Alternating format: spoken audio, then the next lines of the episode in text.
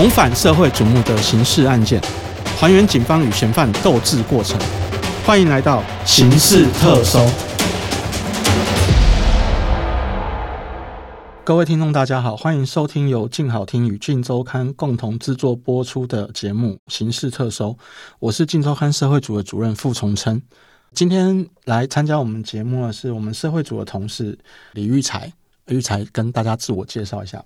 呃，各位听众，大家好，我是《金周刊》社会组记者李玉才。好，那今天我们要来聊的是，呃，发生在呃八年前，二零一二年十二月一号，相信大家都很有印象的那个汤姆熊男童割喉案。好，那玉才当时是呃有到现场，有被公司指派到现场采访的记者嘛？是，没错。那当时是怎么样的情况下被公司指派过去的？呃，当时就是他是发生这个案子发生在二零一二年的十二月一号，那那天是个星期六的下午。当时我在前东家一周刊在南部当社会组记者，对。那当时就接到主管一通电话，就是看到新闻的时候已经发现这个新闻在延烧，就是一个小男童在汤姆熊游乐场的厕所倒卧在那边，然后失血过多死亡。那这时候，呃，我就直接开车到汤姆熊的现场。对，那当时警方已经拉起了封锁线。那那个据现场警方表示，男同事喉咙被用利刃割了两刀，那其中一刀的那个伤口是深达三四公分，就直接把他的气管给割断了。那当场血流如注，就就死亡了。对，那警方当时也是开始在做搜查。那他搜查的部分，就是说我们事后的了解，呃，警方本来搜查的。第一个动作是现场采证嘛？那在现场就是除了呃男童的状况之外，有采证到一些其他什么急诊锁定凶险吗？呃，案件的发生的经过是这样，就是当时警方在现场调阅那个监视器画面，就发现的这个遇害的男童跟着一位戴着黑框眼镜、身形微胖的男子一起走进厕所。那走进厕所之后就没有再出来过，就是那个男子自己离开了现场。那还有发现那个门口的监视器画面，就是他骑着一台轻型机车，然后那个机车坐垫还有破损，就骑着那台车子离开。那男童的同学也在现场，那就是有接受警方的询问。那警方从男童的口中得知，就是说这个这一个戴着黑框眼镜的男子，当时有跟他们两位做搭讪，那就是用游戏游戏的点数去吸引他们。那他们就问这个男童说。哎，你们没有没有玩过那个《三国战记》？就那时候的线上游戏，他是说他身上有一些游戏卡片可以跟男童分享。那这一个小男童当时，呃，他的同学是先被搭讪，那这个小男童的同学就拒绝了他，就是当时就是因为他是陌生人，所以就呃婉拒了他。那另外这个男童就比较单纯，遇害男童比较单纯，他就相信这个男子所讲的话，就跟着他到这个厕所，就发生了这个这样的不幸的事情。然后那个。警方还在现场发现这一个行凶男子有遗留一本小说在现场，这小说是他他去租来的。那根据他这个小说上面的地址查到，他姓曾，这是个曾姓男子，然后他住在台南市的一个安平区，这样哦，所以他是经过租书店的资料去知道他住哪里，这样子是没错。嗯，当时警方有去住处找的结果是怎么样？他当时先到这个男子的父亲登记的住址去询问，发现那个住址是他。男子的父亲住在里面，那男子的父亲当时就很讶异，跟警方表示他不了解他儿子会做这样的事情，因为他儿子已经很久没有跟他联络了。那他儿子就是长期在外面打零工生活，那也都没有跟家里联系，那他也不知道他儿子在做什么。但是他他爸爸强调，就是说他印象中他儿子就是很乖巧，因为小时候就是遇到打骂，他也他也不哭不闹。所以他就不相信他儿子会做这样的事情，然后警方就是跟他爸爸聊完之后，就发现这个部分可能他爸爸对他儿子也不是很了解，那所以又继续去去查访，那终于找到这个嫌犯的一个住屋处。诶，那其实你采访过程里面，嗯，也有采访到嫌犯的父亲嘛？对你对他们的印象是怎么样？呃，嫌犯父亲他其实住在他们家是住在那个安平港旁边的一个小巷子。那那个房子大概是我们去的当下，它是一个两层楼的房子。那那个房子是木造的，看起来就很破旧。那他父亲当时就蹲坐在那个地上。那我们去的时候，他一开始不承认他是他的父亲，就可能是怕被媒体认出来，所以他就三缄其口说他只是他亲戚。那后来我们就迂回的问他，就说：“那个，因为这事情闹这么大了，那是不是呃，你也可以表示一下？也许你儿子有一些问题，有一些委屈，那是不是你可以表示一些意见？”那他就有告诉我们说：“好了，他承认他就是真姓男子的父亲。那他父亲是说，真姓男子其实跟他们已经关系已经很陌生了，就是除了是身份证上父子的关系之外，那整个亲属的关系已经很淡薄，就包含他跟他妈，因为他跟他妈妈也。”他父亲跟他跟他母亲都离婚，那他在这个家也感觉不受宠爱，所以从小就国小毕业之后就离开他们家，所以是很多年没有联络嘛，很多年没有联络了。可是国小毕业就离家，等于才国小，他爸也都没管他在干嘛，就对。因为据我们侧面了解，他爸爸妈妈跟这个八大行业有关系，可能从小就是工作的时候都疏于照顾这个真姓男子，所以导致他心智上的发展不是很健全。那小时候可能都是由亲戚在照顾，所以从小就没有得到父爱跟母爱的这个支持，所以就是会有一些行为上出现偏差的结果啊。那后来警方是怎么找到这个真姓男子？警方就是根据他们后来有根据真姓男子的手机的定位，就有发现真姓男子其实他的租屋处是在台南市北区的一个菜市场里面。那那个菜市场里面有一个有一区是专门在出租套房，就是给人家给人家当出租套房的地方。那警方去查房，就果然发现真姓男子的鞋子就摆在那个出租套房外面。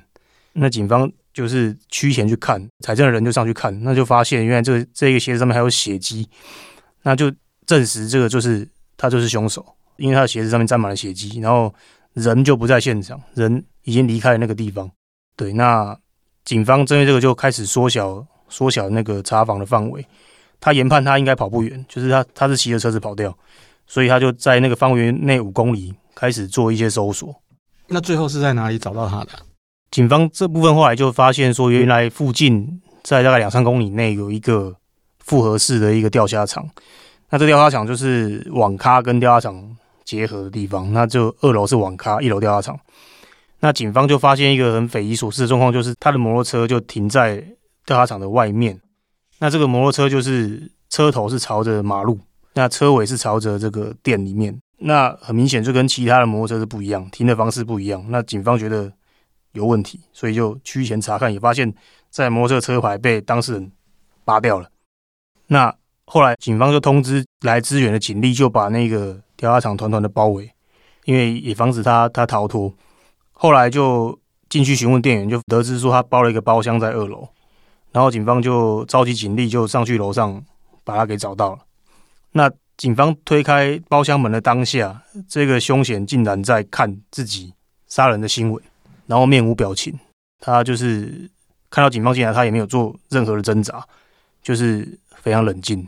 然后警方就直接确认他的身份是不是真姓男子，他说是，然后就就告诉他说他涉及这个很严重的这个杀人命案。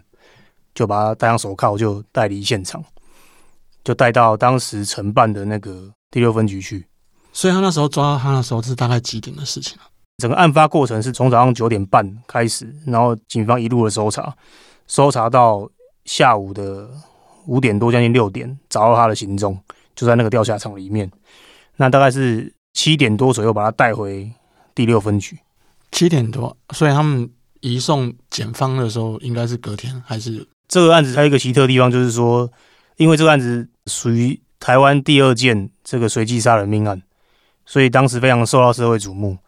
那当时承办那个检察官非常的积极，他也不等警方把案子去移送到地检署，他竟然自己开车到第六分局，就直接对真姓男子做复讯。对，那真姓真姓男子在警方跟检察官讯问的当下，他是说，在台湾杀一两个人是不会被判死刑的。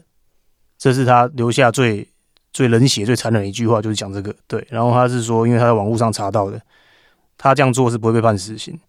然后另外的事情就是说，如果警方没有抓到他，他已经打算再到附近的那个星光三月百货，再找下一个行凶的对象，就准备杀第二个人。那警方问他说：“为什么你要这么残忍对小孩子下手？因为小孩子没有反抗能力。”他说：“没错，小孩子是比大人好杀多了。”那警方觉得非常不可思议，对，就对这个男童的遭遇非常的心疼。所以那时候检方在警局做讯问的时候，你应该也是包括你在那一堆媒体守在外面嘛？对，当时应该集结了所有电视台跟平面媒体，大概几十家在外面。哦，那时候你们守到几点？那时候我们守到晚上的十十一点。对，因为他当天就拘留在那个分局里面。哦，啊，所以那时候有像现在这个时代一样，有有什么就是所谓的正义哥民众围在那边围起来，或者是怎么样吗？当时倒没有那个要去打前方或怎么样，当时可能因为当时的讯息还没有传递速度没有那么快，所以大家拍摄的过程还还算很平和。只是当时因为那个嫌犯戴着一顶安全帽，然后只露出他眼睛的部分，然后当时呃媒体都抢拍他的这个相貌，对，那他警方对他的头部做了很严密的保护，所以这个部分他倒也没有受到一些其他的伤害。那后来你有访问到那个受害男童的家属吗？那就是说家属在得知呃这个嫌犯。应讯的时候讲了这些话的时候，你你你问到你当时看到或者是问到家属的反应是怎么样？呃，这个家属其实男童家属其实也蛮可怜，因为男童是属于单亲家庭。那他那时候命案发生的时候，他是国小五年级，那平常是由他爸爸带他，那假日才去跟妈妈相处。